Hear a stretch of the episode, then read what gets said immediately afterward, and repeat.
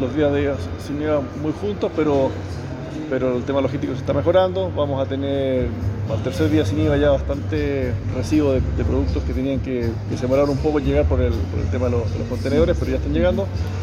Y eh, se hizo un trabajo de varios meses previo esperando, porque no sabíamos cuándo era el día sin IVA, pero nos preparamos juntando mucho stock, porque al final, como digo, el día sin IVA es, la, la, lucha del, del, que tiene la página arriba, del que tiene el stock disponible y al precio correcto. Y eso es lo que, a hacer. La capacidad de entrega.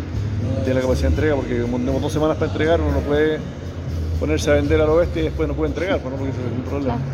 Así que está, lo vemos bien en, en resumen. Ok, precisamente le dije que yo quería profundizar un poco en el tema de logística internacional. ¿Ustedes están viendo efectivamente problemas en sus inventarios de ciertos productos, por ejemplo los tecnológicos o los juguetes, que es lo que a mí me dijeron ciertas navieras? Sí, lo, de los tecnológicos es lo que decía Santiago antes, que hay una faltante de componentes de los equipos, entonces el, el faltante no es, en, no es que sea en Colombia, es en todo el mundo, todo el mundo está complicado. Y eso es en todos los mercados.